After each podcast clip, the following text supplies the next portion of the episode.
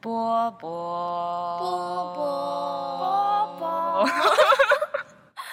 欢迎收听波波小电台。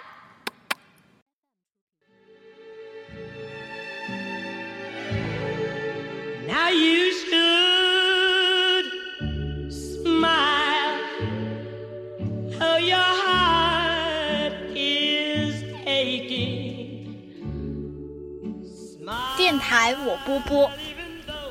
人软话很多。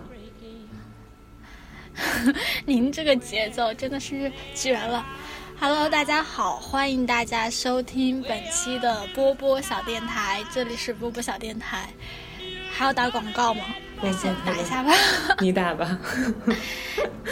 静静的听着您打。呃就是、好，我们就是波波小电台，然后先就打一个我们小自己的小广告，就是，呃，我们电台可以在荔枝 FM，然后苹果 Podcast，还有什么这两个渠道听到，然后还有我们的微信小程序，微信小程序搜波波小电台就可以了。呃，以及六四零为我们精心打造的波波小电台的网站，就是波波 radio 点点 com 哦，波波 radio 点 com，对对。你刚刚怎么都念出了一种唱歌的感觉？除此之外呢，就是我们还有一个微信的粉丝群，就是可以跟我们以及我们的嘉宾进行一些沟通和交流。如果要找到我们的微信粉丝群呢，有两个方式。第一个方式就是在新浪微博上搜索“波波小电台”，找到我们的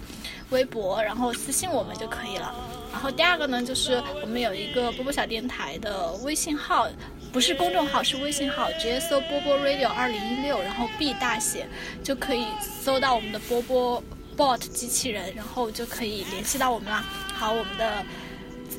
口播完毕，现在进入到我们本期的话题。哦，哎，我们是不是没有自我介绍啊？嗯，没有自我介绍。好吧，先自我介绍，我是宫田，六四零，然后。好好，然后我们进入到我们这一期的主题。这一期呢是，呃，其实我现在没有那么丧，我我现在还是处于一个比较欢愉的状态，但是六四零现在是一个丧丧的状态。然后一个半欢愉和一个丧丧状态的两个人呢，今天要聊的一个话题叫做一些美好的事物。六四零听到这个丧丧的六四零听到这个主题是什么感受？先采访一下您。嗯，我其实嗯内心有一点崩溃，但是 但是就是你懂那种就是什么悲极生乐的感觉吗？就是可能当你极度极度极度悲伤和难过的时候，你看什么你都觉得是美好的东西了。所以嗯，我觉得我可能还是挺适合聊这期主题的。嗯，呃，那我也分享一下我为什么想聊这一期话题的原因。嗯，呃，因为其实在，因为其实生活里面，就像刚刚跟六四零说，我们甚至可以做一个系列，叫一些美好的事物，一些绝望的时刻。其实生活里，你去回忆你过去经历的很多事情，它可能就是有很多。呃，触觉、嗅觉、味道、场景构成的，而这些东西在你的记忆里可能也有美好的和不美好的，呃，绝望的和喜悦的区分。然后，其实，在大多数的日子里，其实我们正在经经历的日子，它其实是平淡无奇的。然后，如果你要给这个平淡无奇的日子增加一点色彩的话，你有的时候去回忆一些事情，其实就会给你的现在带来一些不一样的感受。我就其实我之前就做过一件事情，在高高一高二的时候，有一天就很无聊，不知道是看什么微信公众号还是什么，然后就当时有一个叫做，就去写下你很就让你觉得很幸福的一百件事或者一百个东西或者什么的。我当时就可能高考压力比较大吧，也是比较闲，然后就在那写写，然后写着写着，我突然就觉得还挺幸福的。后来有一次，我在上大学之后回家，就去翻高中的东西，再翻到那个小本子，就翻到我写的那些东西，我还是觉得哇，就是那种，就是那种幸福感，就一下子迎到脸上来。我记得上一期六四零在讲的时候，他说他把他写的歌分享给一个朋友听。的时候，那个朋友说，就这首歌一下子就让他想到了他生命里可能最美好的几个下午之一。嗯、我就觉得，其实，在我们现在经历的这一段的小小的人生里，肯定其实是会有很多让我们在我们的记忆里很美好的画面或者事物或者感觉，而其实这些东西它其实是可以对于我们来说变成一个比较强大的精神力量，支撑我们去很好的就是走下去的。所以呢，今天呢，我们就想要，就我想做一个其实没有什么深度的，就只是一个。就是美好事物、美好瞬间的集锦，就能够至少在大让大家听到的时候有一个治愈的感觉，或者说在我们未来的某一天可能非常丧，然后对人生感到绝望的时候，再去听这一期电台的时候，会觉得啊，其实是有很多很美好的事物，然后能够给我们力量。这是我刚刚突然很想聊这个主题的一个原因。嗯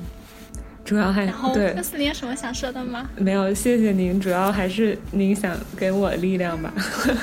我 get 到了。对，不过你刚刚说那么多，我有一个疑惑，就是也是，就是一个很好奇的事情吧。就是我觉得对于我来说，我自己是一个很容易从回忆中过滤掉那些不太好的。事情的人，就是，嗯，比如你现在让我去回忆很多过去的事，我记得我以前好像在节目里也说过，我可能常常回想起来的都是那些很美好的画面了，甚至可能是被我美化的画面了，然后也甚至是可能是我自己自我感动的画面了，然后，而一些不太好的东西，我可能就自动的把它过滤掉了，然后我不确定。这样的一种自动的过滤，是我在逃避他们，还是我能真的不在乎他们，还是我能真的把他们忘记了？但是我也承认，就是在我整个人生经历当中，还是会有很多，就是可能对于我来说是那种非常重大的摧残和重大的，嗯，就是让人崩溃的事件的发生。然后，但可能如果对于那些事件，我现在在做的方式就是尽可能的不去回想起他们，然后尽可能的去逃避和回避他们。然后，所以如果现在让我去回忆。我的回忆的话，那我觉得可能真的大多数都是一些很美好的东西。然后我不太知道你是什么样的状态，然后我也不太知道，就是我还挺好奇，是不是人都是这样，还是说其实每个人是不一样的？因为据我所知，也会有人会把，就是比如说让他们很难过的瞬间，让他们很难过的时刻记得很深，然后甚至就很难以忘怀。对，我觉得。第一个是因为，其实我觉得我们的人生里面，就似乎没有经历过那种真的特别刻骨铭心的、特别难过的时刻吧。我不知道你啊，反正我是大多数时候是没有经历过这样的时刻的。但其实我今天想聊的也没有上升到很宏观的事件的层面，就一些很小的，就是细微末节的东西，其实也是。可以有的，但是如果这样去回想绝望的时刻，其实你能想到的东西也还挺多的。就比如说，我昨天校园卡丢了，然后我去补办了一张新的校园卡之后呢，另外一张校园卡出现在了我的面前，然后我走了很远的路去赶一辆公交，然后那辆公交可能意味着我要下面去赶车，但是等我走到那里，刚刚看到它就开走了。就是其实这样的一些很细微末节的那种绝望时刻，其实也会成为。生活里面去压倒我们的一些稻草，其实关于这样的一些小的细节还是会记一些的，但大的事件可能其实是没有经历过那么多真的很刻骨铭心的绝望时刻，这个是第一个。然后第二个的话，我觉得，嗯，我应该是有心理学研究基础的，只是我。读书甚少，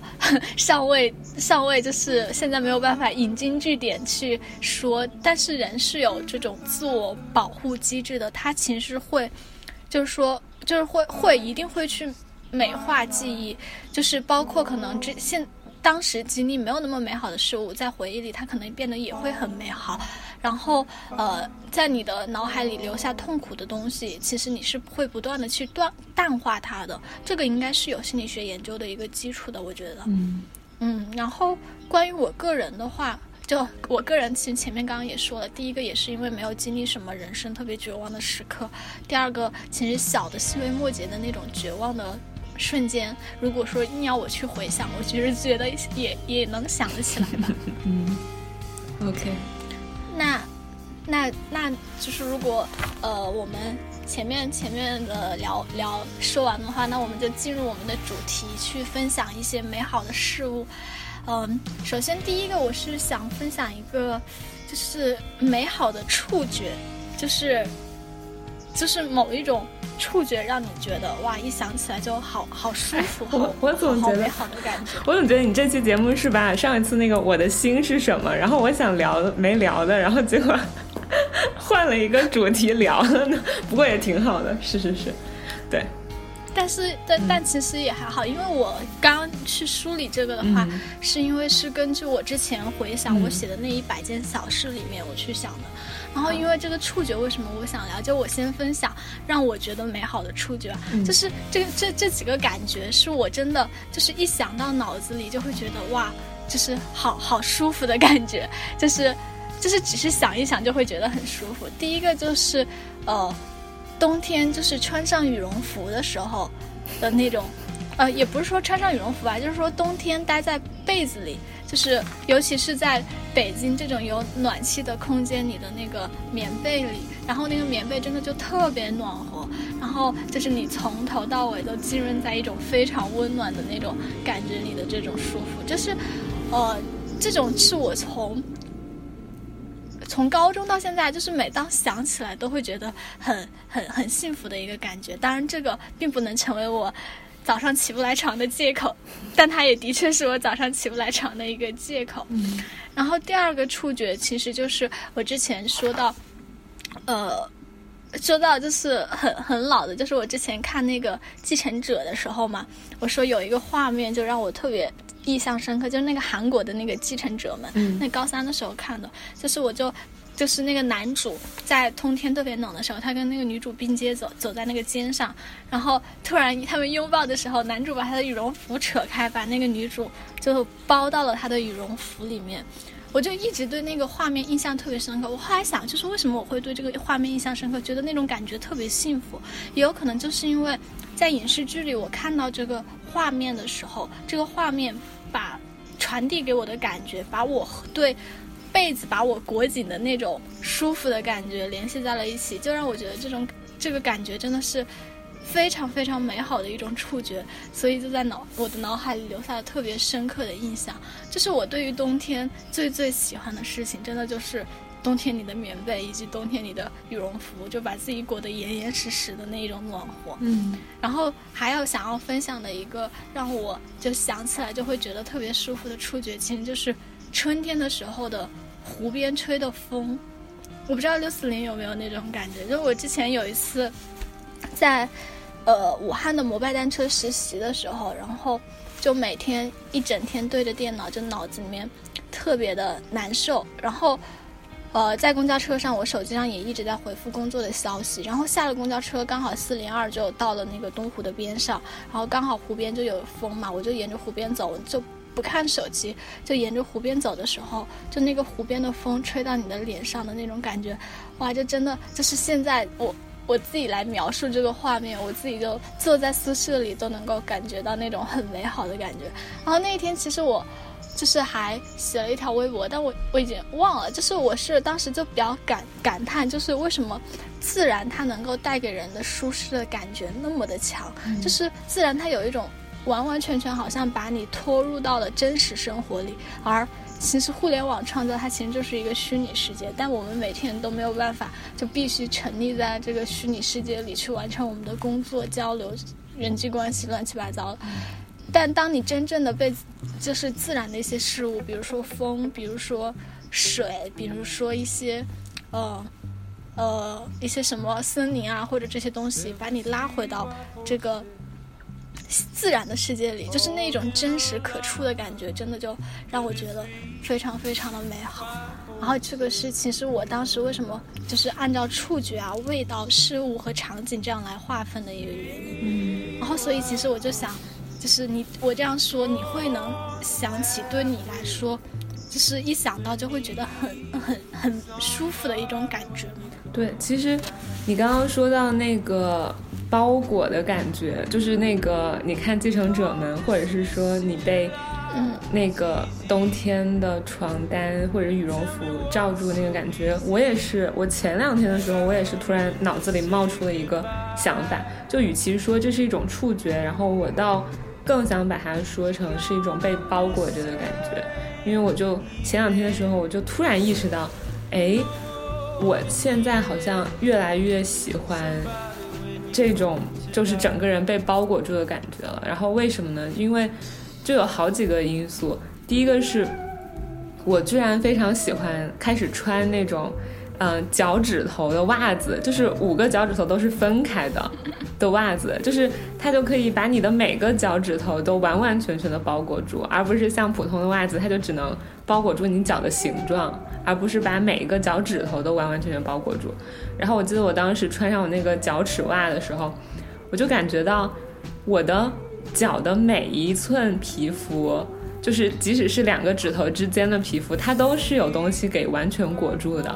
然后那种裹住就给了我极大的治愈感和安全感。对，然后除此之外，我发现就是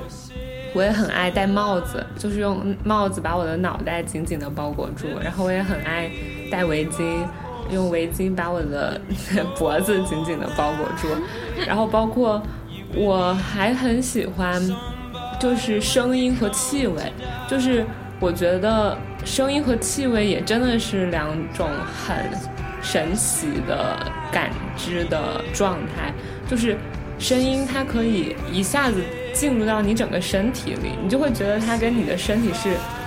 就是是声音把你的身体完完全全包裹住的，就跟空气一样。所以我就是经常，比如说开我的小车，然后把车的门窗紧闭着，然后把声音开到最大，无论是听音乐还是听广播之类的，或者是待我自己的房间里也是，就是小小的房间，然后把声音开到很大，然后我就会有一种整个人被声音包裹住一样。然后还有就是气味，气味就是。当时，呃，也不是当时，就是我有一个爱好，就是买香薰蜡烛，然后就很爱在我的房间里面，然后把香薰蜡烛点燃，并且就是不同的季节，其实那个蜡烛的味道也不一样。我记得我春天买的时候，它就出了很多很多，嗯、苹果味的香薰蜡烛，然后我后来还有买过海洋味的蜡烛，然后买过那种有点牛奶奶油味的蜡烛。然后就每次你把香薰蜡烛点燃，然后让整个气味包裹着你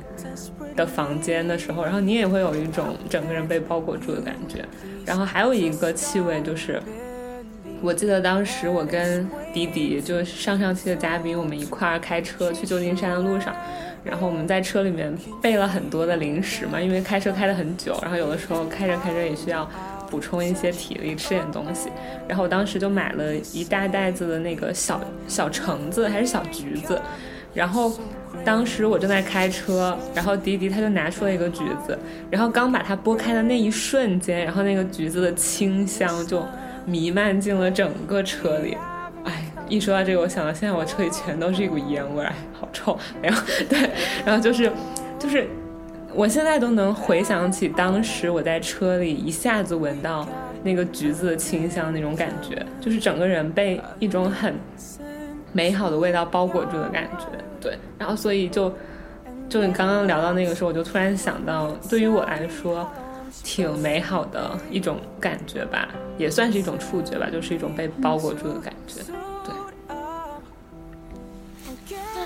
其实我开始没有想到，我突然就想到，其实我们在分享这些触觉的时候，它其实是不是也是跟人的某一种需要或者是某一种心理会有什么关系？我觉得是因为就像我当时，当时去想，就是为什么风，嗯，当然狂风不行，北京的狂风真的不行，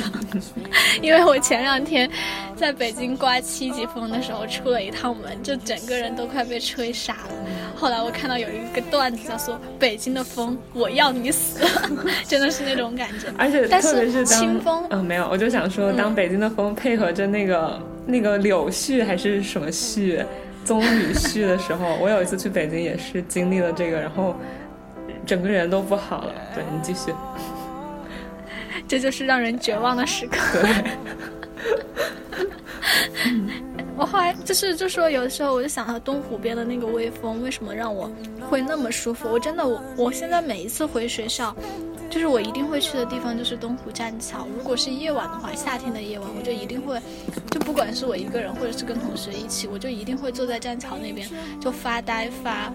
就发一个多小时，我也我也不想什么，什么都不想，也什么都不那个，就是感受那个风，把自己吹就吹到脸上的这种感觉，也有可能像你说，就是那种被包裹的那种感觉吧。然后我记得我在毕业前，是我们要从宿舍湖滨宿舍搬搬走前的。那一天晚上，我就一个人在东湖栈桥上坐了三个多小时，就是真的什么都不做，我手机也不带，我就在那儿坐着坐三个多小时，我就觉得好舒服。我是觉得，就是我对于这种感觉的一种感知，是不是就是说，它可能让我们拉回到了一种就是人最原始的状态，就是最自然的状态，就把很多东西都简化了，然后。因为人他其实本来就是从自然中来的嘛，所以他把你拉回到这种软原始的感觉里，他其实就可以让你感受到某一种美好。嗯，包括就很多人就去就是在旅行的时候想要去到就很原始的自然的环境里面，想要去到森林、草原、沙漠这些环境里面，就是这种带来的美好的感觉，是不是也是因为这种自然的状态带来的？然后所以我就想，就是说，那其实这种包裹感，是你觉得它的一个。就是为什么你会喜欢的这种感觉呢？其实，如果你用“包裹”这个词，我当时第一个反应想到是一种安全感。我也不知道为什么，就是因为包裹好像就是有一个东西把你从头到尾就是兜住了，至少让你不会在你自己的情绪或者是你自己的呃自己的一种呃思思维里面去无限的下沉。对，就其实我想说的也是，就是安全感吧。对，就是。嗯，包裹住，最起码你不用，嗯，怎么说？不用去赤裸裸的面对有可能会来的伤害，就是最起码你自己知道了这一点嘛。就是当你如果是真的，嗯，也不管说是你这个人，还是说你的心灵，还是说你的某种状态，就不知道我描述的这个主体到底是什么。但是当这个主体。被一个东西完完全全的包裹住的时候，那就证明它其实有了一种抵御一些不好的东西的铠甲，对。但是其实这种包裹它又并不是说完完全全的隔绝，对。但是它是一种保护的膜。可能是可以这么说，对，然后所以我觉得是一种我还挺喜欢的状态，对。就是刚刚你突然这么说，我突然想到，就想要聊一个岔开一点的分支话题啊，就是关于封闭感。我不知道，就是有的人他是有那个密室恐，也不是密室，就封闭空空间恐惧嘛，幽闭恐惧症，对，幽闭症。就是把它放在一个封闭的空间里面，他可能会很难受。当然我知道，这我我不知道这种封闭空间是不是就指的那种完全没有窗子、没有门，就是就是完全封封闭闭的那种，类似电梯，就一点开口都没有的电梯一样的那种空间吧。嗯。但是其实我我在有的时候，就因为你刚刚说到，就是在呃你在车里面闻到这个橘子的香味来创造的这样的一个，就是萦绕在整个车里面的这种清香的感觉，会让你觉得很舒服。我有时候在想，是不是一个相对比较封闭的环境，能够去给人一种比较。美好或者比较安全的感觉，因为我想到就是我们家就是当时，呃，装修的时候就是给装书房做装修嘛，然后就是我我自己有一个房间，然后我那个房间很大，床也很大，然后就房床跟柜子，但是我就很不想待在那个房间。我当时给我爸妈提的一个建议，我就说如果装修的话，我就想在书房做一个榻榻米，然后最好这个榻榻米两端都是围着墙的，嗯就是。就是不要是正中间放着的，就是最好就是是靠墙的这样的一个榻榻米，然后就是第三面的位置可能就是一个书柜，就是我想我想这个床它很小，然后能够把三面都围起来的这种感觉，然后我就觉得这种床就能够给我一种特别强的安全感。虽然我也不知道，就是是就是无法去很准确的去描述这种心理动因是什么。我也不知道它是有的时候是不是一种心理不健康的症状。但是这种、就是这种封闭感，有的时候就给我一种很很舒服的。就是很有安全感、很舒服的感觉。就是其实这种封闭感，就是当当然不是完全就是那种幽闭症似的，没有窗子也没有，就什么都没有，就是只只是相对比较小的空间，而是而且这个空间里面就是就是你能掌控的地方，就是真的很有掌控感的那种。就我就觉得就让我很很舒服，包括我。之前去我叔叔家，他们家就在北京这边，就是他们房子特别大嘛。哦，我进去整个人就有一种非常不幸福的感觉，我就觉得就很空荡荡。嗯，就是有的时候甚至就是他们家三个人嘛，三个人我感觉就就感空间的距离甚至把人与人的距离也拉远了。但是我想到之前就是，呃，就是可能去一些朋友家，他房子就很小，大家窝在沙发里面。就还挺舒服的，就很舒服的那种感觉，啊，就也是一个美好的触觉的分享吧。就是，就是小小的房间，然后两三个朋友就窝在一个榻榻米一样的沙发上，然后看剧看电视。那不就是我的房间吗？对，虽然并没有什么人能够窝在这里，只有我。对我就我还挺同意的。你刚刚说到的，我觉得区分我所说的那种包裹。安全感的包裹感和比如某种幽闭恐惧感的一个很大的特征，就像你刚刚讲的，是一个是在于，嗯，这个空间它虽然是小小的，虽然是嗯可能看起来不宽敞的，然后没有通路的，但是它确确实实存在某一些通道可以连接。你自己和外界的世界，也就是说，它并不是完完全全封锁住的。而如果他真的拥有这样的通道的话，我觉得那他就是需要是被你所掌控的，就是你自己可能拥有这样一个狭小空间的完完全全的掌控力，然后你知道。这个空间它是什么样的？你知道你可以用它来做什么？它可以带给你什么？然后以及当你想要走出去的时候，当你想要和外界有所交流的时候，它也可以做到这件事，而不是可能你缺乏掌控欲，你不知道这个狭小的空间会带给你什么，然后可能就会萌生出那种不安全感和恐惧吧。对，嗯，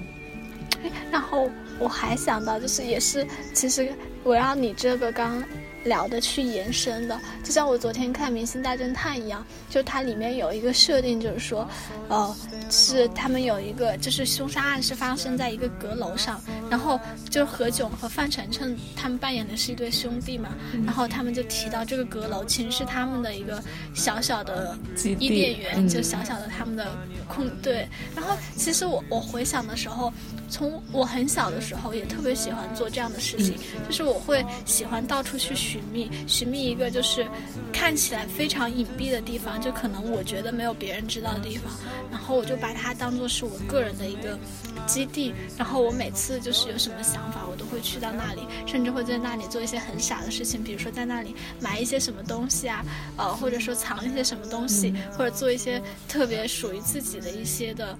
呃。记号或者标记啊什么的，后来我就觉得，我不知道，就是首先我就比较好奇是，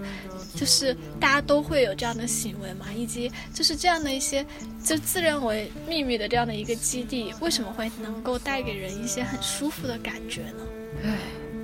你怎么总是跟我抛出这么多的问题呀？我回答的好累。你可以分享，对，没有，你也可以分享，就是你你之前，就是你自己。我今天刚刚去我的秘密基地。对，其实其实我的秘密基地哪里都是，因为现在我有了我的小车车，然后其实我的小车车就是我最最大的秘密基地。但我今天确实开着它去了。去了，嗯，一片吧，我自己所认为的我的秘密基地，然后就在我家附近，就是正好夕阳西下的时候，就四五点、五六点钟的那个时候，然后我跑到。一个他自己自称为叫什么 electric electric electricary school，就是其实我到现在都不知道他他是个什么电电力学校还是一个什么电子学校，就我不太懂。然后但他他是处在一个比较高的地方，然后在那个很高的地方，你就可以去很用比较宽敞的视角，然后正好看到夕阳西下。所以说我今天五六点的时候吧，然后就把车开到那个学校里，就悄悄的潜入那个学校。然后我也一直很害怕会不会有人来赶我走，但是 就还好，反正我就是悄悄溜进去，然后待了很久，后来也顺利的溜出来了吧。然后我当时我就记得我开进那个学校，然后那个学校有还挺多的那个嗯停车位的。然后毕竟今天也还是一月三号还是四号？一月三号，对，就是好像也都还没有开学，然后就所有的停车位都可以供我选择。然后我当时把车开进去，我就特地找了一个我的车窗玻璃就正对着夕阳的位置的一个停车位，然后很宽敞的一个视野，然后就把车停在那儿。对，然后在我的车里听听着歌。放的很大很大声，听着歌，然后开始就是对想一些事情，或者不想一些事情，对，然后嗯，这只是秘密基地的第一部分，因为在这个学校的旁边，它还有一个小公园，然后那个公园它整个构造就是很神奇，它是由。一部分那个小朋友玩的玩具，就滑滑梯啊什么的那种，就是很像我们那种小区里可以见到的那种小朋友的那种儿童乐园那种状态，和一大片很宽敞的草地组成的。然后那个草地其实就构成了我之前去的那个学校，就是很很宽阔的视野。然后当就是夕阳西下之后，就是。太阳也看不到了，彩霞也看不到了，然后有颜色的天空也看不到了。之后我就把车会开到旁边这个，呃，公园的停车场，然后在那儿，因为有一片很宽敞、很宽敞的草地，你就可以很清晰的看到天空，然后可以看到天上的星星，看到月亮，然后看到一架又一架飞机，就是就像流星一样的开过来，对，就是。真的还是挺美好的，然后这是我的秘密基地吧。然后我记得其实我也是从很小就有这样的这样的一些习惯，包括我们小区，就是我小时候生活的那个小区里，我就会找一棵很大很大很大的苍天大树，然后那个苍天大树它位于的位置又很像是在我们小区的最的制高点上，然后那个地方也常常很少有人去。然后就也是我常去的地方，然后有的时候我还会自己给自己建我的秘密基地，就是那种小的时候嘛，大家家里要是买一个很大的洗衣机或者买一个很大的冰箱，不就会有那个很大的那种箱子留下来吗？那种硬的纸壳箱子，然后当我们很小的时候就可以正好钻进去，然后就会自己给它开一个窗户啊，开一个门啊，然后还在那个纸壳上画写写画画一些东西，然后就自己没事钻进去，对。大概这就是我的秘密基地吧。嗯嗯，对。你说到这个，突然想起来，就有的时候小时候的那种幸福的感觉真的很奇妙。对。就现在想来无法理解，但现在真的觉得很奇妙。就你刚刚说，就自己建秘密基地，就是，呃，就是箱子给它开窗，就做成你自己的秘密基地嘛。嗯。我印象特别深刻，在我很小很小的时候去我的哥哥家，他应该他九二年的，比我大了。到了五岁，然后当时我就很崇拜他，他当时就带我去了他的秘密基地，你知道就在哪里吗？是买的那种儿童床，然后那个儿童床下面是空空的嘛，他就是在床底下，就是用那种呃软垫，就是我们用的那种拼图垫，应该大家都会有印象吧？就是那种软软的垫子，绿的，然后有可以拼图的那种。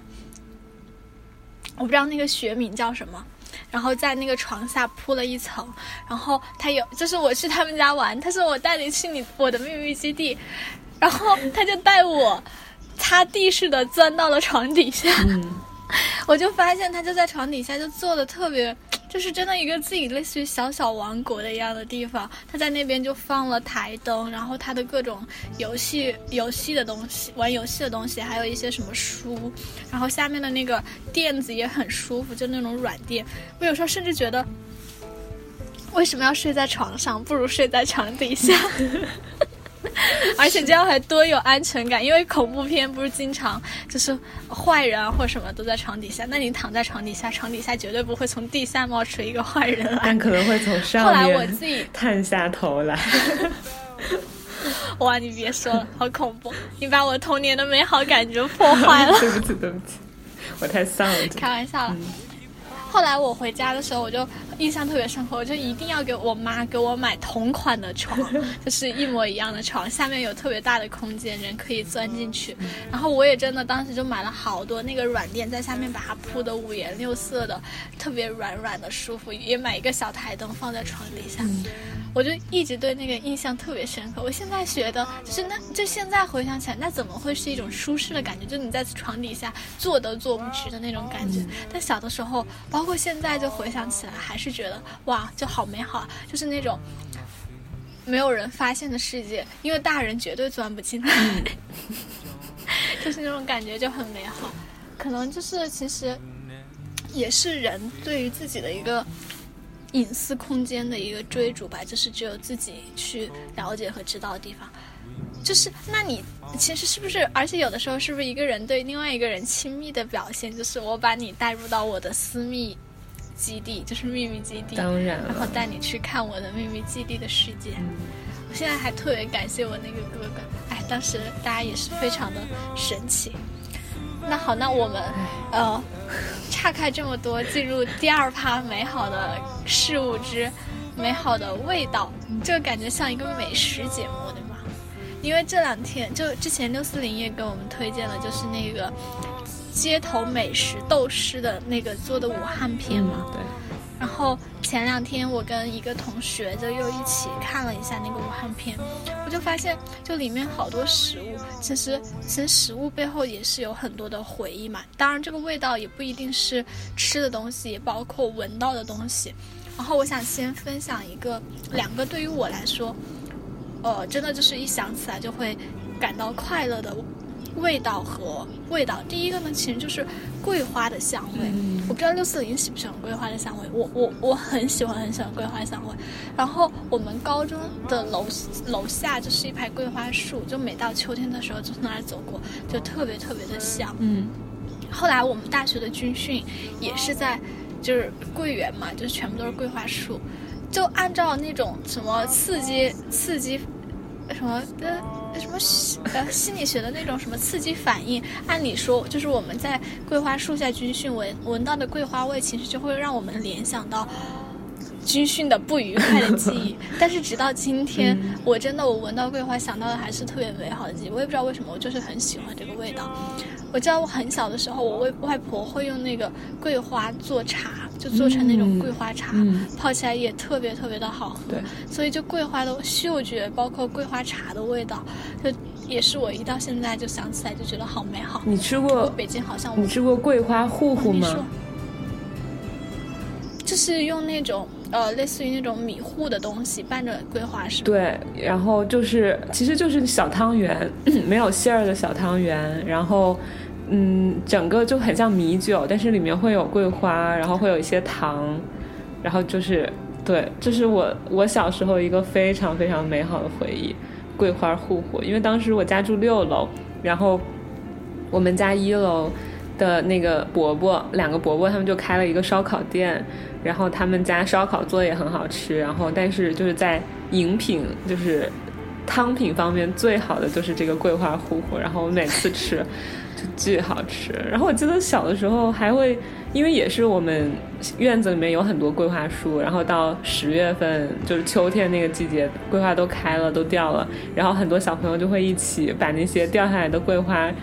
拿着，然后去泡水，然后就做桂花香水，对，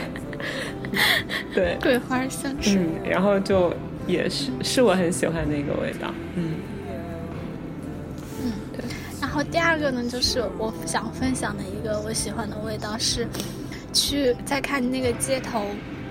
街头美食斗士的时候，就是我看到了武汉的豆皮嘛。嗯真的，我我我很久没有吃豆皮了。我我，然后我回忆起我上次吃豆皮的时候，是我一七年的时候，在母外实习的时候。嗯然后那天早早早上刚好我们公司楼下就有那个蔡林记，然后我在蔡林记里面买一个豆皮吃，我吃到嘴里的那一瞬间差点哭了出来。我懂。就是真的不是那种煽情的那种感觉，因为就是我首先我特别喜欢吃糯米，就是很喜欢吃三鲜豆皮。第二个是因为就是很多食物它其实是承载了你的很多回忆，其实这些都是很老生常谈的东西。嗯但就是其实我们电台里面没聊聊到过，就还是想挺想聊一聊的，就是。我觉得食物有的时候，特别是那种专专门的人做出来的食物的味道，就真的是会让人，呃，觉得很美好，但是又非常遗憾，因为就是伴随着你跟这个人的远去，就很多食物的味道就变成了永远真的就只能是回忆的味道了，然后回忆又会不断的美化，就会觉得啊，真的是那种。视而不可得的感觉就非常的难受，然后我就觉得这个食物就是真的，哎，就很可惜。当然三三鲜豆皮并没有失去啊，三鲜豆皮为什么很想哭？是因为我小学的时候，基本上每天早上去学校上学都会路过一个，就是那种小就早餐，就我们小县城的那种早餐都是他们摆摊儿嘛，嗯摆摊儿摆在那个地方卖，然后就有个婆婆卖豆皮，然后我第一次吃豆皮是在那个地方买豆皮的时候碰到了我们班的一个男生，然后小学六年级。小学五年级吧，然后当时我就跟他一起去上那个兴趣班，就我们俩买豆皮，就走在路上，然后一边走就一边聊天。然后那天就之前都同班同学，但不熟，但那天聊完之后，就突然很喜欢这个小男生。我觉得这个应该算是我，也不算初恋吧，就最最最最早开始喜欢人，就小学五六年级的时候，就突然觉得这个小小男生很棒。嗯后来我本来也很喜欢吃糯米，就一直就挺喜欢吃豆皮的，我就很感动。就我妈她就是在家，他他不知道为什么，就有点像那种比赛一样，就是我我很喜欢吃外面买的豆皮，然后我妈她就觉得，那你因为我妈也很会做饭嘛，她觉得，那你为什么要吃外面买的豆皮？我也可以做出这么美好的味道，有点像小孩一样。然后她在家就尝试了好多次去做豆皮，就自己去呃搞那个。呃，米饭，然后呃，不是鸡蛋、面粉那样去做那个面糊，然后做出来。但是每次做出来，我都觉得不是那个豆皮的味道。后来我觉得很多妈妈都真的很神奇，就自己的孩子喜欢吃什么，他们真的就会自己学着去做，就觉得就是我要亲手做出来你最喜欢吃的东西，这种情感也是让我觉得特别美好。然后我初初中的时候就住宿。住宿就基本上就在学校吃饭嘛，然后其实我是有点挑食的，我在学校基本上可能也没有怎么就，哎也不是住宿吧，当时就只是说要上晚自习，晚上九点多才能回来，然后早中晚都要在学校吃，然后在学校就吃的很就是吃的很挑食，越吃越瘦的那种。然后有一天傍晚的时候，我妈就买了一份豆皮送过来，啊，当时那一瞬间就感动的就非常想哭。然后后来就很多年就没有怎么吃豆皮了，就是来上大学、上高中之后，我们高中那边没有，好像没有怎么，哦，高中好像也有豆皮。后来不知道为什么，就大学那一次就好久没吃了，吃了就突然就很想哭的感觉。就是虽然我觉得这样的故事其实很烂俗啊，但是很多食物真的就能够承载你非常多的爱，就是你小学的时候对别人懵懵懂懂的那种爱，然后还有我妈妈对我的爱，所以就觉得豆皮这东西，哎，真的是承载太多了。然后第二个就是当时看那个街头美食斗士的时候，讲到那个莲藕排骨汤，嗯，天呐，其实莲藕排骨汤没有没有什么故事，它单纯的就是好吃，好吃，对。对，然后湖就是我们那边的莲藕，湖北的莲藕又真的真的好烂，就就是能够炖炖的很烂的那种感觉，而且那个不是说它很烂，清甜的味道真的是哪儿别的地方都不会尝到的。但其实他喝的那个排骨汤我没有喝过，啊我是印象特别深刻，就是他喝的那家我不知道是哪一家嘛，是不是不是是外面的店里面卖的那种嘛？嗯，我我对于我来说，就是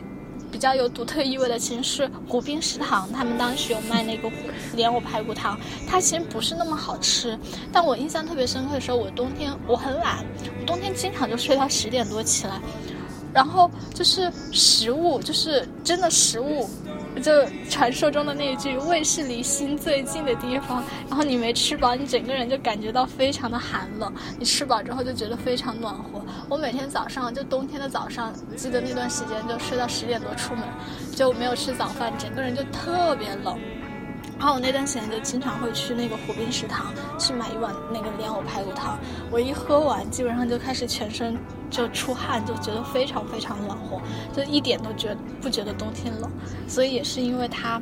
就是去承载了一些记忆，就现在就想来就想到豆皮，也觉得哇好幸福，好想吃。一想到那个莲藕排骨汤，也是觉得好幸福，好想吃。是的，这个其实就是我我比较感到幸福的。三个味道吧，就是现在一分享起来，嗯，我妈做的，她我妈煨的莲藕排骨汤超好，超好喝，对，感觉比节目里的那种还好喝。唉，我觉得对，很类似的，其实就是我来到美国之后对于热干面的执念。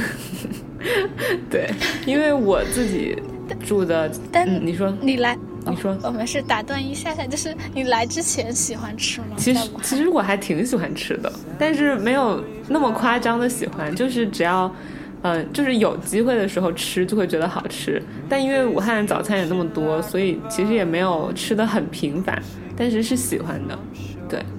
但是来到美国之后就会格外的想吃，因为就确实它承载的就是那样一份武汉，你对于。那个地方的想念吧，然后因为我家住的这块加州的这个区域没有什么卖热干面的店，然后没有什么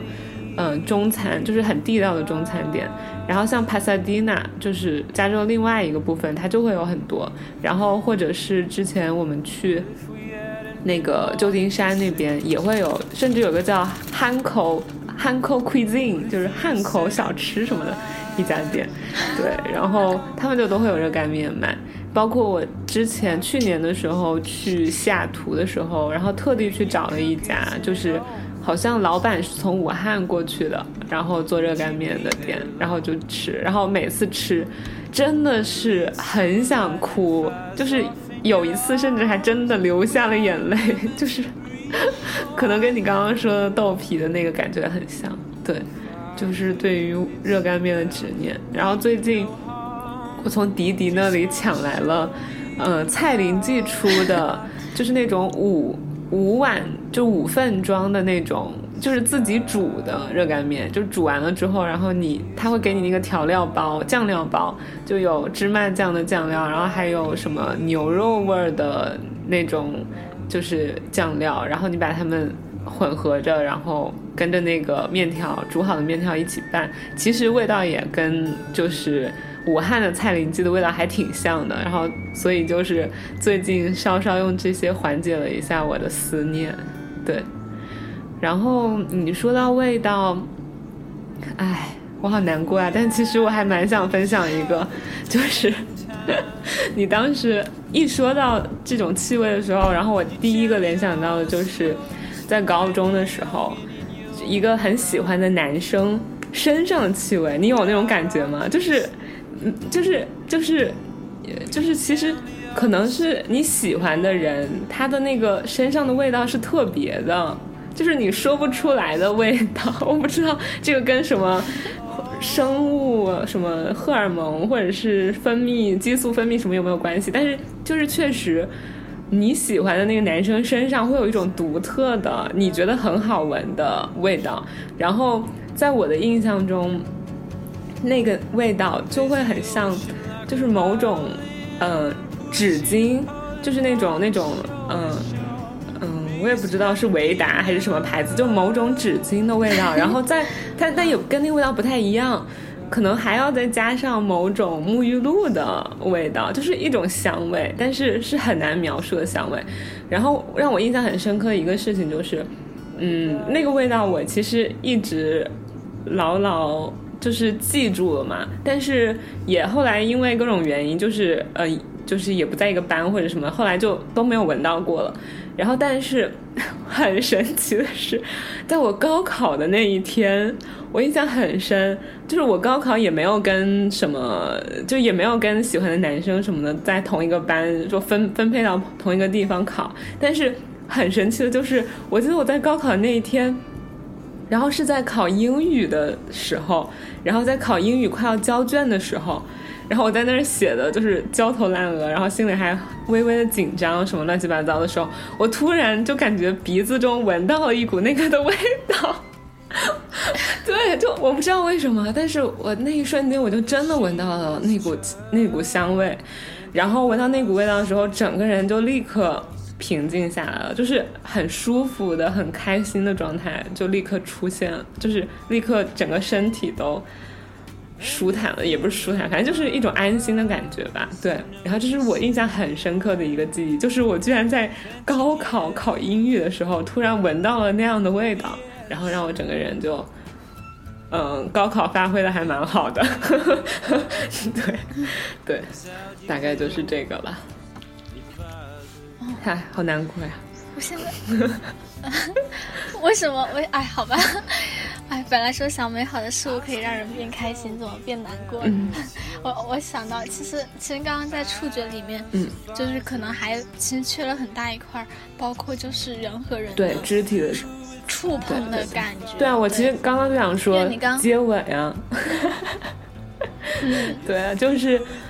我也不知道，就是因为我现在已经很久很久很久没有过接吻的感觉了，所以我只能通过我自己的意念来幻想某种接吻的感觉。但是我幻想出来的接吻的感觉都是很美好的，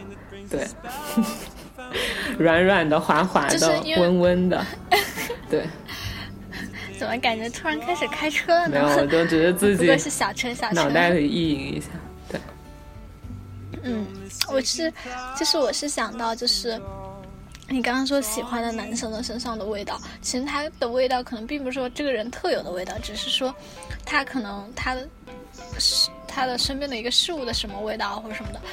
但是这种东西可能就是自然而然的会是跟美好的情感联系在一起，就会让你觉得很美好。我我是印象特别深刻是什么？是就之前的时候，我我跟哎哦，其实都不想聊情感话题啊，现在都。但是就是之前就是，呃，有一个喜喜喜，就是前男友吧。然后就是我去他回武汉，我去接他，然后在地铁里面我们见到时候就去就冲过去抱他嘛。然后他的那个毛衣的那个感觉，就我到现在还记得，就觉得就是好美好。然后我现在在商场的时候去逛衣服，就摸到那个材质的那个美材质的毛衣，都会觉得特别的幸福。所以我是觉得很多其实东西吧，它其实可能也是。就是像触觉，还有一些触觉，它可能是跟人的一些生理性的本能有关，就是包括你的一些潜意识里面，就是可能人性的东西有关。但其实像味道啊，还可能很多是跟它存在的某些意义，就是意义有关吧。嗯，这样的一种感觉。然后，然后那我们关于味道这一块儿，其实分享的差不多的话，我们进入场景的这一块儿。就是美好的场景，这块我直接失踪，你分享吧。为什么？我我，哎，我我现在都不太想回忆任何的场景了。没事，你先说，你先说吧，说不定你说着说着我就回想起来了。嗯，其实场景我觉得是一个很微妙的东西，就是就是上次你说你把你那首歌分享你给那个同学，我就一直在想那个同学的反馈，他说。他生命里面有几个很美好的下午，但是他其实都不记得那个下午发生了什么，嗯，他就是觉得那个下午很美好，所以就是留在我们脑海里这些美好的场景，就很它很微妙，就是你可能已经记不清楚前因，也记不清楚后果，但你就是觉得很美好。然后我现在第一个想到的场景，其实是我们跨年的那天晚上嘛，就前两天的时候，就是。一九年，二零一九年到二零二零年的这个零点的时候，其实那一天我是没有任何安排的，就我在图书馆写论文，写到五点多就回宿舍，买了很多零食回宿舍。然后我的室友本科室友严璇儿，呃，璇儿，我也忘了她在电台里的 称呼叫什么。她也买了很多零食，然后我们俩就在这儿看跨年晚会，就看各个台的跨年晚会。然后到了零点的时候，刚好我们学校有灯光秀，我们就在那说去不去呢？冷的要死，不去了吧。不过难得去看一下吧，我们就一起去看了。那那一次就第一次，就是现在回想起来那个场景，为什么就觉得很美好？就是觉得那么多人一一起在共同期待某一个时刻的那种感觉，其实真的还挺好的。就是有的时候人总是，就是我之前一直以融入，就是就是消，因为我一直之前很讨厌消灭个人意识去融入集体的这种感觉，我觉得这种感觉特别，就是有一种消磨个人意志的。呃，像我个人意志的这种呃阴谋在吧？虽然这个对这种其实不是很好，但是但后来觉得人情真的还是就像马斯洛需求层级一样，他真的还是有归属归属的需求。当你在某一个瞬间真的忘却了个体，忘却了自我去。归属到某一个集体里面，产生一些集体无意识的行动的时候，其实真的还挺美好的。就那个时候，就突然大屏幕上就出现了十九八七六，然后也没有人号召，反正所有人就开始集体无意识的喊十九八七六五四三二一零，新年快乐！然后就觉得啊，好美好啊！那现在这是第一个我能想起来特别美好的场景。然后第二个场景还有什么？突然还有什么呢？突然一下子我自己，突然自己自己一下子也卡住了呢。你要说吗？第二个场景先，你就说，嗯嗯嗯。呃，您先说，您说，没事。我哎，我 我无话可说，没有了。其实，哎，要是说，其实真的有，就是我觉得我还挺容易。就是我在生活中还挺容易感受到美好的吧，然后就拿，嗯，就拿上上上上上上上上周上上吗？不是上上吗？我是想说，就是我不记得是哪一周了，就是我在那个出去旅游的那一周，度假那一周，在德克萨斯和呃路易斯安那玩玩耍那一周，其实。我觉得我每天都遭遇了很多很多美好的瞬间和美好的场景，然后但其实我觉得好像我现在回忆起来那些美好的场景也都是跟我遇到的美好的人有关系。就虽然他们都是陌生人，都是我第一次才遇见，但是好像就是可能有的时候甚至你觉得这样陌生人对你的友善和爱。反而还是一件特别特别温暖的事情，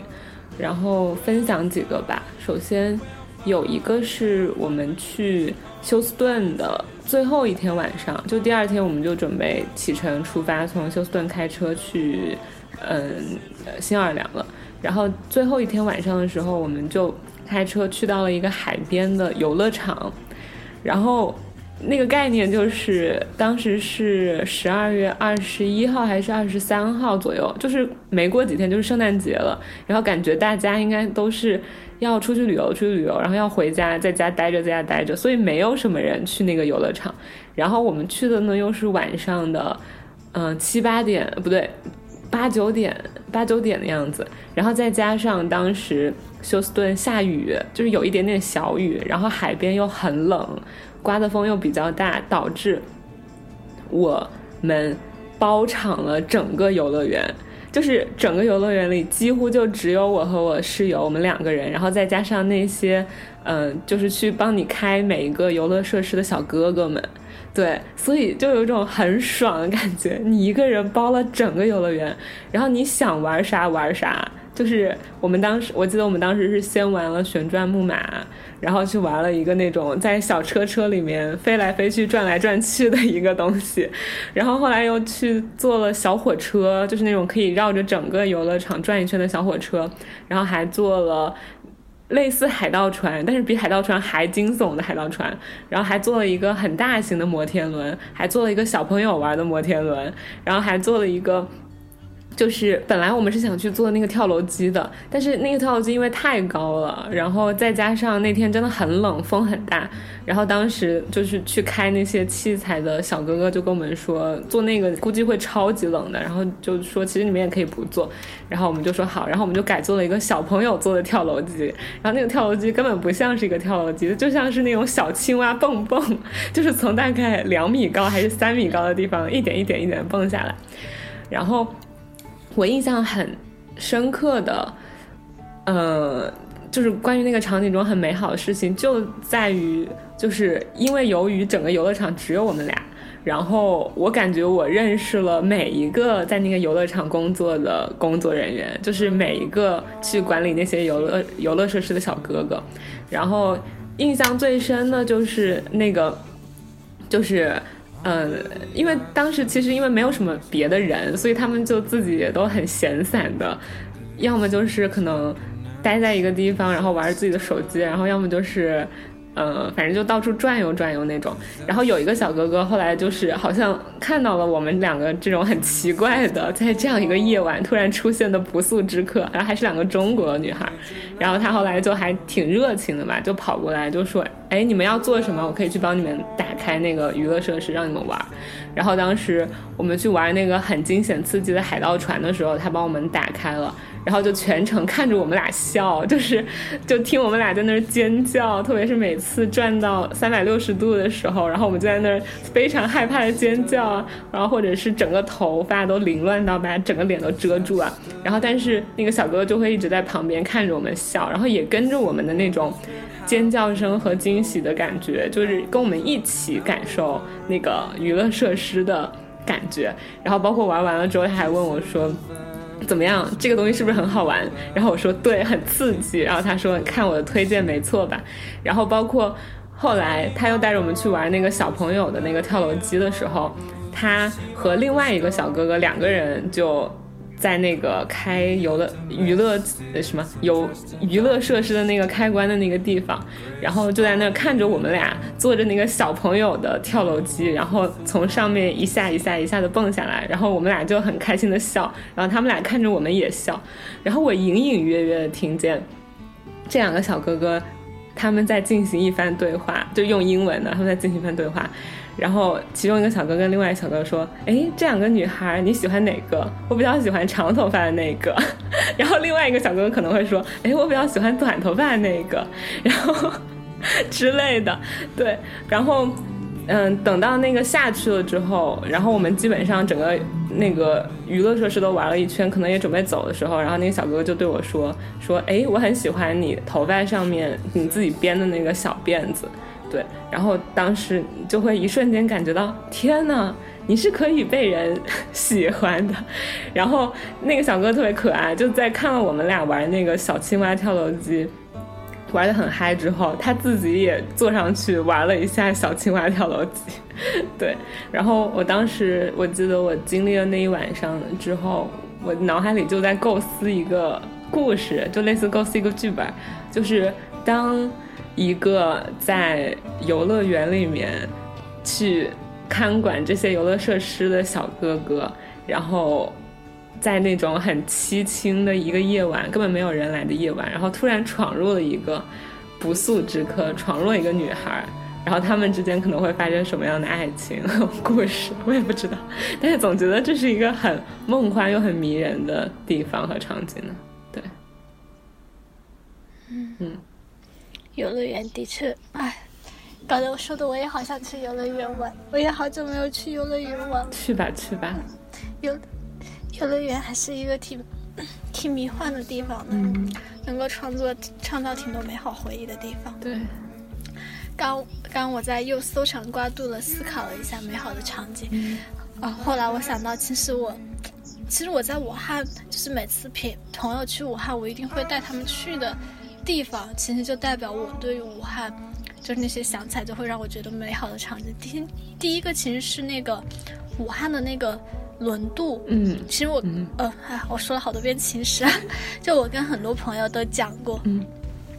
就就是坐上那个轮渡，在武汉的长江上面走啊走啊走，然后晚风吹的那个感觉。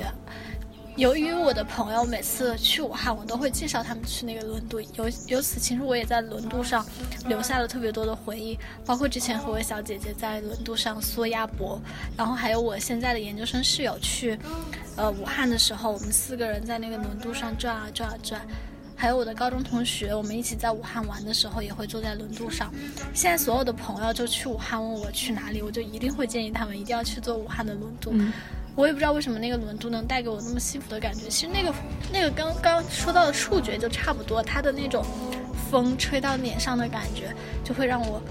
觉得忘掉了很多很多东西。嗯然后这个是分享到了一个比较美好的场景。嗯，再想一想，在北京这里有没有什么特别美好的场景？就目前好像还没有发现什么让我觉得特别哦，有有想到一个就是。在一七年的时候，我来北京这边实习，然后有一天我我我本来跟潘潘约了去看电影，我就买两张电影票。由于我的愚蠢，我买错了时间。我们本来说当天下午去的，后来我买成了第二天的下午。然后第二天的下午，潘潘跟别人本来已经约好了要去别的地方，后来我就一个人拿了两张电影票去看电影，是不是很爽？后来我去看完那个。资源的浪费呢？我我有在那种转票群上说送出去，嗯，后来别人有说，呃，就是有人回应，但是等我看到他的回应的时候，我已经把电影看完了。我就觉得那个人估计心里都想骂我了，说您发什么呢？后来我就看完了那个电影之后，就一个人就又坐着公交。我是在王府井那边看的电影，一个人坐公交又去到了景山，就一个人爬到了那个景山顶上。那个时候刚好也是六四零说的那种夕阳西下的时候嘛，就是刚刚六四零经历的傍晚。那个时候景山的人上面人也不是很多，我就坐在那个景山上面，就看着下面的故宫，想着都不是我的地儿，但是还是觉得很美好，就是那种非常有历史感的。下面就是故宫全貌，然后坐在那个地方看着夕阳，就慢慢的就是下去，就那一圈慢慢下去。后来我在那一瞬间，我是觉得原来就是就在去景山之前，我一直是一种非常孤独的状态，就想着，哎，我今天怎么这么惨呢？一个人要看一部电影，当时看的还是什么春娇救志明嗯还是什么，就是春娇志明系列的，对，后面一部，在我在我，但是就是在景山上坐着的那个场景那一瞬间，就是觉得啊，就是好像很多事情都似乎也没有什么，就是就是有的时候。因为有的时候我看到很美好的事物，就有一种很迫切想要跟人分享的欲望，嗯但后来又在很多瞬间又觉得，其实很多美好的感觉，其其实真的只有你自己一个人能 get 那种感觉，就是每个人对于美好的定义触点也是不一样的，是的，就像笑点、笑点、尬点、哭点一样，大家可能都不太一样。那一瞬间就觉得啊，这种美好我能自己一个人欣赏也很好。嗯还有一个就是，我经常在宿舍，就是因为学习或者工作原因就很宅，在宿舍可能一天没有出门，就是就是刚刚的那个瞬间，我走出宿舍，看到外面就阳光特别好，就那一瞬间就突然觉得哇，就好美好。我就觉得阳光的确的确，除了夏天的暴晒的阳光以外，一般的阳光真的是也能让人产生挺美好的感觉的，就是那个阳光洒在。就是万物大地上的感觉。其实刚刚你说美好的场景，你发的那个照片，其实我觉得也是对于你来说还挺美好的一个哪。张照片？哦，就每次看，每次看夕阳下去啊，嗯，好，是的，对。那我我最后再分享一个吧，就是也是在那段旅程中的，就是我们到达休斯顿的第一天，然后我陪我的室友去休斯顿那个跳伞，有一个叫 Sky Dive 的一个跳伞中心，然后我室友是已经提前预约好了，就准备跳了，但我就是其实我是下定决心我不会跳的，一方面是。有有那么一点点原因是因为贪生怕死吧，但是更多的原因，呃不，还有那么比较多一点的原因是因为贵，然后还有比较多的原因是我可能希望我能够更有仪式感一点去跳一次伞，对，就比如说可能跟一个嗯更更有意义的人，或者是可能在一个更有意义的日子，然后我来去选择跳这样一次伞，所以那一次。我就是整个人完全抱着非常轻松的心态。然后跟着我是开车，对，就成为小司机嘛。然后开车，然后带我室友去那个跳伞的地方。然后，但是我整个人就是非常享受那一段，就是去那个 sky dive 的经历，是因为就是我在那也是遇到了很多很多很神奇又很可爱的人。就首先刚去的时候，就是我的室友坐在我的旁边签生死状。对，然后他签那个生死状的时候，生死状上面有一条是说，你可能需要负责，嗯，就是就是跳伞，毕竟是有危险系数的那个运动嘛，然后你可能需要为这这种可能到达的危险而负责任。然后还有一条就是，你可能需要提前。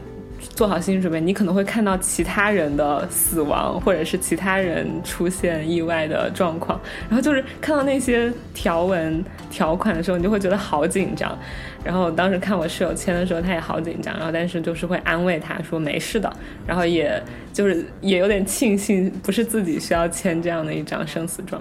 然后后来很神奇的就是，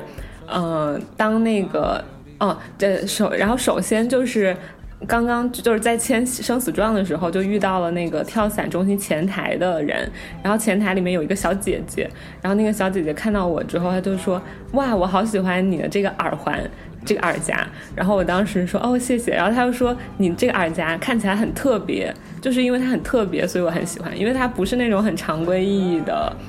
好看的耳环对我来说，它是一个有一点点古怪，但是又很典雅的耳环。是我有一次在一个跳蚤市场淘的，然后也据说它是上世纪就是一九四几年或者是五几年年代的那种比较古董的那种小耳夹。然后我当时戴着它，然后就是一下一刚一去就收获了一波赞美，然后让我心情很愉悦。对，然后后来呢？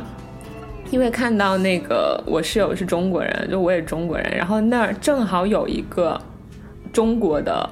那个小哥哥，他大概二十二十四五岁的样子。然后当时我们第二个遇见的就是他，就是让他带我们去到二楼，然后一块儿去看一系列的那种，就是跳伞之前需要。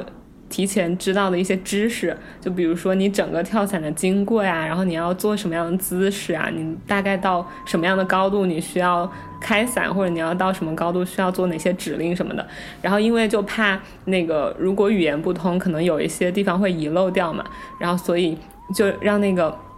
北京的小哥哥就是带着我们去做这样的一些培训，然后也就是全程就跟着一块儿嘛，就很好玩。然后后来我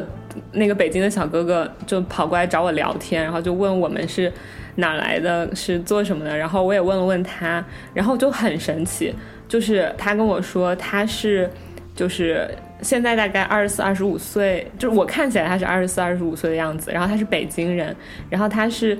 在今年开始辞去了之前的全职工作，而在就是休斯顿这个跳伞中心的附近租了一辆房车，然后他平时就住在那个房车里。他是从今年四月份开始的，然后类似半工半读，就是他平时都会来这个跳伞中心这跳伞，然后或者是来做训练，然后或者是帮忙做一些工作，就像今天接待我们这样，因为。就是他的目的，就是他的人生目标是，他需要跳到五百次还是八百次，我给忘了。就是从那个高空跳伞，就是由他自己完成这样五百次或者八百次的跳伞，然后要在空中自由落体的时间达到大约三百分钟左右的样子，然后他才可以拿到专业的跳伞执照。对，然后他拿到专业跳伞执照之后，他可以在这里继续的去训练别人，去训练别人拿到跳伞执照。然后这个就是他就是未来的规划和目的，所以他就是做了这样一切，然后来去完成他这样一个类似梦想或者是类似他人生计划的一个事情。然后觉得超酷。然后紧接着遇到了他之后，我们又遇到另外一个中国的小姐姐。然后那个小姐姐真的就是我。我太喜欢的那种小姐姐了，就是她，她头发是嗯，大概到耳朵的短发，然后她染成了那种墨绿色的样子，好像还有一点渐变，就是绿色到蓝色的渐变，然后她看起来感觉就二十一岁左右，就是我感觉可能她甚至比我还小，然后他就是已经拿到了跳伞执照，然后这次正好配对着由他带着我的室友从高空跳下来，对，然后。对，然后他整个人就是，他当时遇到我们之后就说：“天呐，他好开心，因为他好久没有说中文了在这里。然后他好像也是第一次带一个中国人往下跳，因为平时那种配对都是随机的，即使有中国人来跳，他都很难配到一个中国人。然后他当时就是带着我的室友，然后顺顺利利、安安全全的跳下来，然后大家也都聊得很开心。他就是那种感觉又很不羁，又很酷，但是又很乐观、积极向上的性格。然后就全程一直在安慰我很紧张的室友呀，然后跟我们开开玩笑呀，或者就是跟我们一块拍自拍啊什么的，就是特别酷、特别可爱的一个小姐姐。然后除了这个小姐姐之外，还有一个美国的小哥哥。然后那个美国的小哥哥就是当时我认识了那个中国小哥哥和中国小姐姐之后，然后那个美国小哥哥对我很比较好奇，我不知道为什么，就是我明明是一个不跳伞的人，但是在那个跳伞中心，很多人都对我很好奇，因为我一会儿还要讲一个美国的老大叔，也是先讲这个美国的小哥哥，然后那个美国小哥哥就跑过来跟我开始学中文，就是因为那个中国的小哥哥和中国小姐姐教了他一些中文嘛，然后。他们关系都特别好，就是他会说什么你好呀、谢谢啊，然后他跟那个中国小哥哥平时跳伞都是那种搭档的关系，就他们是那种手牵着手转着圈圈从天上跳下来的那种搭档的关系。然后我听到他对那个中国小哥哥说了一句“滚”，就是用中文说“滚”，然后你就会觉得哇，好好玩。然后他还，然后他还会说一个晚安。然后我并不知道他到底了不了解晚安在中文中可能会有那么一点点暧昧的意思，就是他除了就是在晚晚安，就是在晚上说晚安之外，他还可以表达，比如说就是我爱你呀、或者是什么这样的意思嘛。然后结果他就会。一直对着我说晚安，然后在我把他们送上飞机的时候，就是当时有一整批人，大家全部都登上飞机，然后准备开上去跳嘛，然后就包括我室友和那个小姐姐，然后也包括那个中国小哥哥和这个美国小哥哥，然后当时那个中国小哥哥和这个美国小哥他们就非常 gay 的，就是互相勾肩搭背的，然后一起往那个飞机上走，然后看到我在给他们录像拍照，然后还特地就是对着我的镜头留了停了下来，然后就摆出一个 pose，然后就是那种胜利的姿势，然后对着我的镜头拍照，然后我说 OK 拍好了，然后他们就。继续往飞机那个方向走，然后那个美国小哥哥就一直挥着手对我说晚安，晚安。然后我也不知道该怎么回他，我就只能回晚安。对，然后就是很可爱的一个美国小哥哥，而且他那天穿的还是，就是在美国这边有一个习俗。就是到圣诞节的时候，可能全家人都会去超市买那种丑陋的毛衣，就那个毛衣真的很丑，就它的配色就是红大红大绿，然后加上白色，然后上面就画着那种很蠢的草泥马，或者是画着很蠢的一只圣诞老人或者一只麋鹿什么之类的东西。然后他当时那天穿的就是这个，呃，美国所谓的丑陋的圣诞毛衣，对，就很可爱。然后最后就说一说那个胖胖的美国的老大叔，他是另外就是需要带另外一个客人上去跳的人。然后他当时我就一直因为我一直陪着我室友在那儿，就是飞就不是飞来飞去，就是我在那儿玩来玩去。然后他看到我，然后他就一直在怂恿我，就说你应该跟我们一起上去。然后他还一直跟。就是那个中国小姐姐、中国小哥哥就说：“你看他，因为我那天其实我整个人那天的装扮也比较的特别吧，就是我是扎着两个麻花辫，然后下来，然后戴着一顶帽子，然后戴上我那个圆框框的眼镜，可能就显得比较可爱一点。然后他就会跟那个中国小哥哥小姐姐说：‘你看他，你看他。’那个编成这样的辫子，然后还戴着这样的眼镜儿，还戴着这样的一顶帽子，你看他多可爱啊！然后他应该跟我们一块飞到天上去，一块跳，对。然后他就一直跟我说这个，然后我就说不不不不不，我还是下一次再跳吧。就是，然后，反正就是，嗯，对，这就是那个美国大叔，他就一直撺掇我跟他们一块上飞机，然后撺掇我跟他们一块跳什么之类的。然后那。当时他们跳完了，就是所有的人降落在草地上的时候，然后我就跟他们一一的，就是类似挥手呀，说 good job 呀，说 you are amazing 啊，就觉得他们很棒，就真的很棒，做了一件在我看来非常酷的事情。然后后来那个美国大叔还给了我一张他们那儿的优惠券，说下一次你用这个优惠券就可以用很优惠的价格在这里跳了，然后都让我一定要来哦，一定要再来哦。然后我当时就嗯很。开心的去接受这些初次见面的陌生人给我的一些善意，对和温暖，嗯，分享完了哦，还有，对不起，我我再补充两点，就是除了除了这几个人之外，我当时还就是有默默去观察在那个跳伞的地方的一些其他的工作人员，有一个小哥哥就是专门负责那种嗯类似地下。接应就是，比如说当飞机起飞的时候，他会站在那个飞机旁边，然后去看看它适不适合起飞啊，然后检查一下飞机啊什么的，然后也会在他们最后要跳下来的时候，就跟我一块站在那个草坪那个地方，然后去等待，去等待那个飞机的，就是呃去等待那些跳伞人员的降落。然后当时我跟他也没有。交流就没有像我刚刚说的之前那几个人一样有语言上的交流，但是我感觉我跟他就是有一种默契的默默陪伴的感觉，就是因为他就是我们经常当我们四目相对的时候，他就会朝我微笑，然后我也朝他微笑，然后我们就一块倚在那个草坪旁边的那个栏杆上坐着，然后就一块盯着天空看，然后一块就是望着这。苍茫的 不是苍茫，望着这个宽阔的天空和宽阔的草地啊，然后看着天上那些星星点点的，一开始就很小很小的那些跳伞的人，然后慢慢慢慢慢慢变大，然后慢慢慢慢降落，然后感觉我们俩之间心心中形成了一种默契。然后除了这个小哥哥之外，还有就是在那个跳伞机构还有一些其他在那儿训练还有工作的人，然后有一个。小哥哥，他就是在一个高高的楼梯上，然后那个高高的楼梯就是，嗯，是正好处在阳光下的，就是正好是处在一大片敞开的草地中间的一个建筑，然后上面有一个高高的楼梯，然后那个小哥哥他就一个人坐在那个高高楼梯的最高的地方，拿着一本书在很认真的读书。然后我当时看到那一幕，我就觉得超级美，就是我不知道为什么，我觉得那一幕超级美好。对，就点题了，就是超级美好。然后我就我就把那一幕拍了下来。对，就是，对对，这就是我想分享的。天哪，好美好呀！我好想哭呀！分享了很多美好的人和故事，还有场景。哇，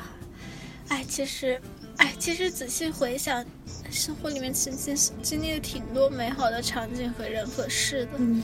只是就是，哎，美好也是稍纵即逝，所以需要我们用一种方式，来唤醒我们对于美好的记忆，然后其实时时刻刻告诉我们，生活还不赖。这就是大概差不多就是这一期的主题吧。我其实，呃，我我想聊的其实也是这些东西，差不多。蛮好的，然后我是，怎么样？感觉有从丧中缓解了一点点吗？你觉得我有吗？我也不知道。好想哭，好想哭。不知道。好想哭。反正我们下期聊聊个能哭的吧。我们聊什么可以让我们哭出来？聊个能哭的。没有没有没有，开个玩笑。嗯。我一般正常情况下，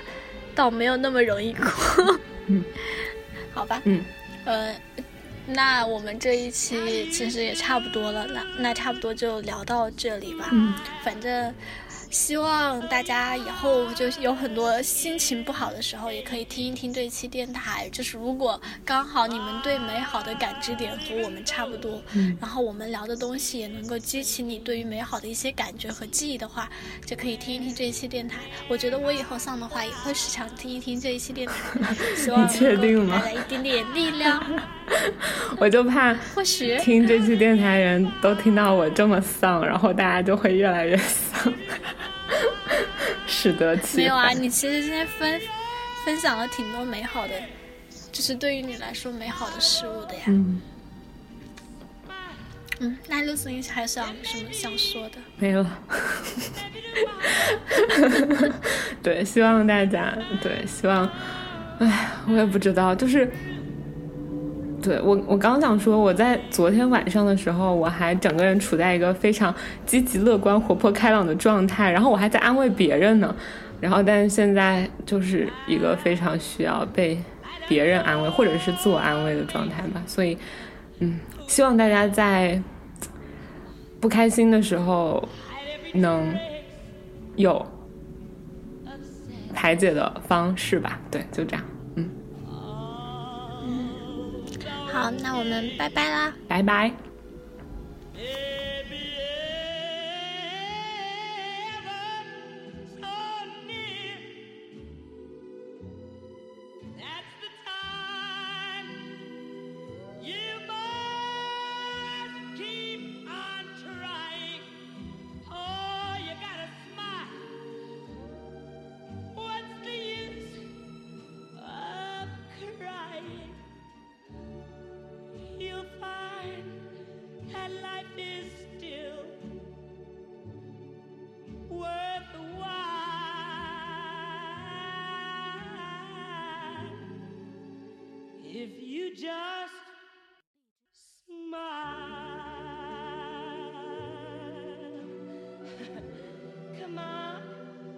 Show me a little smile.